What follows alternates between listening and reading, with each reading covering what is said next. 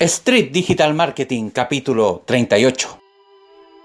Bienvenidos a Street Digital Marketing, el podcast para personas que quieren emprender, pero que no tienen tiempo para hacerlo. Te ayudo con herramientas del marketing online, de productividad y sobre todo con la motivación necesaria para que alcances los objetivos que siempre has soñado. Bienvenidos a un nuevo capítulo de Street Digital Marketing, episodio número 38 Seguimos en esta ruta del emprendimiento ayudando a las personas que quieren emprender y que están trabajando. Y ojo, no me refiero solamente a la gente que está trabajando en plantillas, sino que también a esas personas que están estudiando, a esas personas que están a cargo de una casa, a todas las personas que les gustaría tener todo el tiempo del mundo para emprender, pero que no lo tienen, pero que a pesar de eso no se rinden y están siempre en la lucha por lograr sus objetivos y cambiar su mundo para ser el mundo que todos vivimos un poquito mejor. Bueno, aquí estoy como siempre con Fausto, queremos volver a la calle como hacíamos el programa el año pasado, pero en fin, aquí hay temas superiores, temas de cuidar a las personas que queremos, en eso no transamos, pero que sepa la gente de que en algún momento vamos a volver a la calle y esto va a volver a ser Street Digital Marketing. Bueno, el programa de hoy es bastante especial porque, bueno, ya la semana pasada tuvimos el mensaje de una persona que contó y causó cierto revuelo diciendo que había pirateado a Joan Boluda. La verdad es que nunca pensé tantas reacciones, la verdad, eh, y de hecho una respuesta por ahí. A mí no me interesa colgarme la fama de Joan. Si hubiese querido colgarme la fama de algunas personas ya lo habría hecho, pero no es mi estilo. Ya es más, la gente que me conoce sabe que yo no el tema de la fama no me interesa mucho. más me interesa ayudar a la gente y, y bueno, si eso trae por consiguiente que me haga conocido, lo voy a aceptar, pero no es mi no es mi idea, no es mi objetivo. Aclarado un poco eso. Hoy voy a hablar de una persona que en estos momentos, y curiosamente también pidió anonimato, ¿ya? Al parecer esto se está transformando en una especie de confesionario psicológico de emprendedores, pero bueno, esa es la idea, darles confianza, darles el ánimo, darles la energía. Y él me contó de que su vida, hasta cierto punto, fue la de un loser, o sea, la de un perdedor. Pero no en todo, porque es un muchacho bastante inteligente, es una persona que ha brillado en algunas cosas, pero en el tema del amor, ahí como que no pasaba nada con él. Era un, no sé si un desastre, pero la verdad es que siempre habían problemas de logística que hacían de que las cosas no le salieran bien. ¿Ya? Y él me lo vinculó con algo que de verdad siento yo de que afecta a muchos emprendedores, sobre todo a las personas que están en esta posición, que están emprendiendo pero a tiempo parcial porque no pueden hacerlo de otra forma. Y es justamente el hecho de que, y ojo, aquí lo voy a decir con todo respeto, el hecho que muchas veces el emprender a tiempo parcial nos da una capa de protección que nos permite procrastinar. ¿Por qué lo digo? Porque hay gente que como sabe de que está emprendiendo a tiempo parcial, se siente con la protección de no avanzar, de no dar ese paso, de no ir por el mercado, ya de no ir por eh, sacar ese producto a lo mejor de su zona de confort, de sacar ese servicio de los más conocidos y llevarlo a la gente que no te conoce. Es decir, de dar ese paso, el paso que de verdad estamos esperando. Porque en el fondo los emprendedores no queremos emprender para nuestras familias, no, queremos emprender para todo el mundo. O, por último, emprender para la zona en la cual estamos, es decir, llegar a nuestro cliente ideal y tratar de con nuestro servicio, con nuestro producto, cambiarle la vida. La verdad es que hay mucha gente que a veces se tilda etiquetas y esas etiquetas hacen de que estas personas no avancen, hacen de que estas personas no, no logren las cosas como ellos las quieren, pero en vez de ser objetivo y decir no la logré porque hice mal esto, porque hice mal esto otro, se escudan en que yo trabajo, es que yo soy mamá, es que mis hijos no me dejan concentrarme y soy un padre muy ocupado. Eh, y todas esas cosas que, todas las excusas que son de libro y que ustedes ya las saben, y si trabajan con clientes, se las saben más que de memoria. ¿Ya? Entonces, ¿qué es lo que yo quiero decir? Citar la historia de este muchacho que la verdad no le voy a decir el nombre a nadie, es más, para protección de su intimidad vamos a cambiar tanto el nombre como el lugar donde se desarrolló la historia. Es decir, a partir de ahora y para efectos de este programa, este muchacho se llama Horacio y esta historia se desarrolló en Temuco, ¿ya? han sido cambiados los nombres de los protagonistas y los lugares, como si esto fuera una escena policial. Es que lo que pasa es que aquí hay terceras personas involucradas. Entonces, para que esto se dé, para que esto, para que esto se pueda contar sin que la persona involucrada o las terceras personas involucradas se den cuenta, hay que hacerlo de este modo. ¿ya?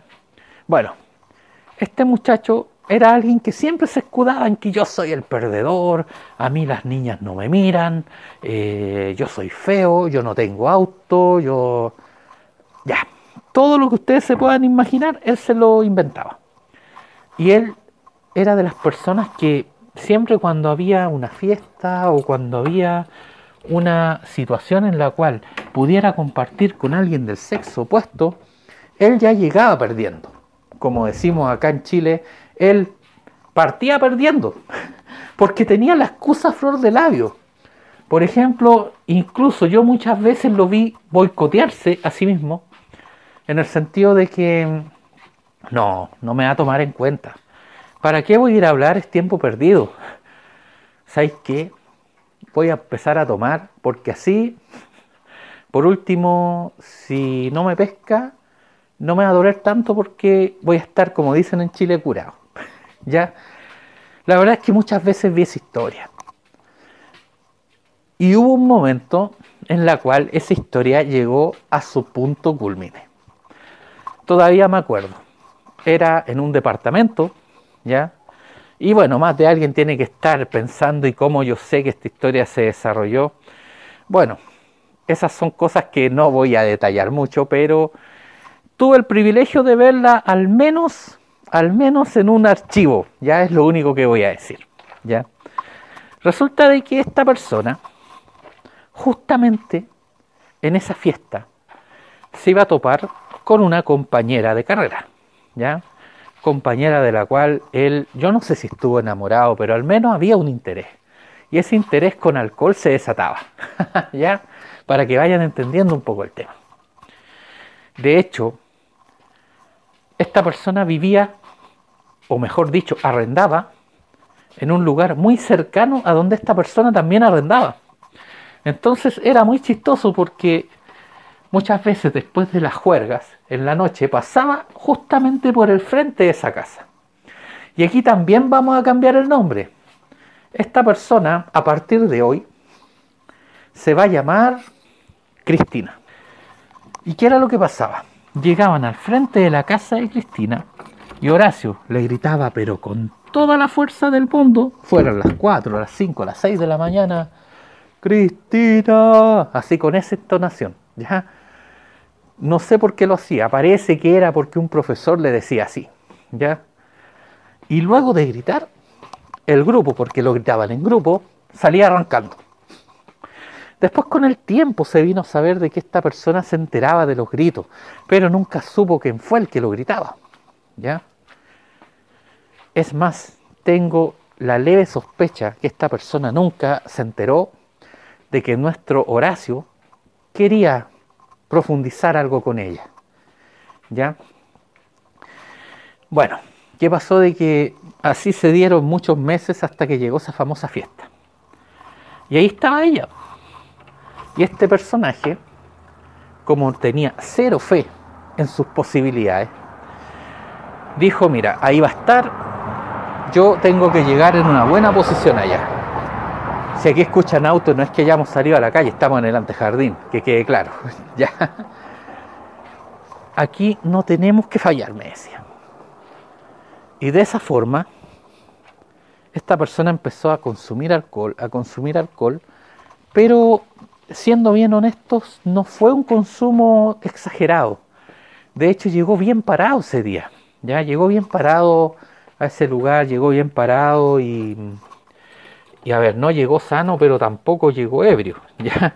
Entonces, bajo ese punto de vista, Horacio, se podría decir de que hasta ese punto hizo bien las cosas. ¿Cuál fue el problema? Que llegando al lugar, ahí debió haber parado el consumo de alcohol. Porque ya después de una cuota, las personas empiezan a perder la lógica, empiezan a perder, si tenían algo planificado, esto lisillanamente, esta planificación se fue, se voló, se murió y al final todo queda en nada. ¿Y quién empieza a actuar cuando las planificaciones se van? Obviamente que la improvisación. ¿Y qué pasó con este muchacho? ¿Qué pasó con Horacio? Empezó a tomar ahí, o sea, al alcohol que ya había consumido antes de llegar a la fiesta, empezó a tomar de nuevo y bueno, ya empezó a divagar, ya empezó, como se dice, a entrarle el alcohol a la sangre y perdió la noción de sus actos. Sin embargo, y esto lo pueden decir las personas que, que han estado en estas situaciones, siempre hay leves momentos de lucidez, pero que duran muy poco, duran, será un minuto, 30 segundos, la verdad es que esta persona cuando vio que Cristina estaba bailando con el dueño de casa, y esta persona ya estaba relativamente ebria, ya estaba en un sillón sin muchas ganas de bailar ni nada, estaba como esperando que la fiesta pasara, ¿ya? Yo no sé de dónde sacó energía. Se levantó, empujó al dueño de casa, ¿ya? Lo lanzó yo creo fácil un, metro y medio hacia el otro lado. Y, y luego de lanzarlo hacia allá, empezó a bailar con la niña que quería. Es decir, con Cristina. Horacio y Cristina estaban bailando y toda la fiesta estaba pendiente de ellos. El objetivo se lograba. El objetivo estaba ahí, a la mano. Era cosa después de empezar a hablar, de profundizar y vamos a ver después qué pasaba. O sea, ya después las variables de si iba a ser aceptado, si no iba a ser aceptado, ya era nuestro tema, pero al menos el contacto ya estaba. Había satisfacción, ¿para qué le voy a negar? Si yo fui testigo de toda esa historia. Sin embargo, ahí pasó lo que nadie quería que pasara. ¿Qué fue lo que nadie quería que pasara? Lamentablemente, el alcohol había sido mucho. Y como había sido mucho, esta persona llanamente se desplomó. ¿ya? De hecho, voy a dejar en, los, eh, en las notas del programa, voy a dejar el enlace a la canción que ese día sonó cuando esta persona se desplomó literalmente. Y bueno, después eh, ya no se pudo parar, de hecho estuvo como cinco horas durmiendo y al otro día no despertó hasta las 8 de la noche de tan alcoholizado que estaba. ¿Saben por qué no pasó nada con esta niña, con Cristina? No pasó nada, no necesariamente porque él fuera feo, porque fuera perdedor, porque fuera esto, porque fuera lo otro. No pasó nada porque él se boicoteó. Y él nunca pudo saber si realmente iba a tener éxito con ella o no lo iba a tener. ¿Ya? Entonces, ¿qué les puedo decir a todos esos amigos emprendedores que antes de dar el paso se boicotean solos. Que no lo hagan. Si les va a decir que no algo, que sea el mercado, pero que no sean sus miedos. A ver, yo no niego que hayan trabajado, yo no niego que estén sacrificándose por su proyecto, pero a veces, a veces tener estas cosas en contra, que son las que motivan a más salir adelante, son las que muchas veces también motivan a algunas personas a vivir en, ese limbo entre la derrota y el no ser nada. ¿Ya? El no, si estoy trabajando y ya va a salir. no, si yo ya voy a hacer esto, no, y es que está muy complicada la situación, así que estoy esperando, estoy estudiando, como les decía, el eterno proyecto. Cuando ocurre esa situación, la verdad es que siento yo de que no es lo mejor. Tenemos que animarnos a dar ese paso, ese paso que nos permita pasar, como dicen por ahí, como dice Jorge Jiménez, de sueño a negocio porque hay que decir la verdad y con todas sus letras. Muchas veces algunos emprendedores viven soñando. Y lo más grave es que lo más grave no es soñar, lo más grave es auto boicotearse por no creer en uno mismo. Miren lo que pasó con Horacio. Era la mujer de su vida, quién sabe, pero en ese momento él lo sentía así. Y al final, ¿qué ocurrió? Al final ocurrió lo que ustedes escucharon, se boicoteó solo, dio una imagen, se podría decir, eh, patética. y bueno, la verdad es que hasta el día de hoy no se sabe muy bien qué hubiese ocurrido, qué hubiese pasado. ¿ya? Em, yo he tenido algunos contactos con él, ahora él se ríe de la situación porque afortunadamente ya su vida tomó otro cariz. Él está convencido que fue un aprendizaje lo que vivió, la verdad lo, pagó un poquito caro, para que estamos con cosas. Pero lo importante de todo esto es que supo leer la lección y salió adelante. Y yo creo que un poco estas cosas, si yo se las estoy contando, esta, esta historia que, en la cual hasta cambié los nombres, y las ciudades para proteger al protagonista. Si yo les estoy contando esto es para que usted no digamos que no le pase, pero sí para que dentro de lo posible pueda evitarse el mal rato de equivocarse tanto. Como dice el amigo Carlos Malfatti, equivócate rápido y al menor costo posible. Aquí el amigo lamentablemente se equivocó, perdió mucho tiempo esperando una posible respuesta que nunca supo cuál era y el costo siento yo que fue alto. ¿Por qué? Porque mientras estuvo pendiente de esta niña, quizás cuántas podría haber conocido, quizás cuántas otras opciones de haber vivido lo mismo pero con otras personas y a lo mejor no sé si mejores o peores, pero opciones que estaban ahí. Por eso les digo, si ustedes quieren emprender, jueguensela. Dejen de, de victimizarse, dejen de pensar en que no me va a resultar o que esto está complicado.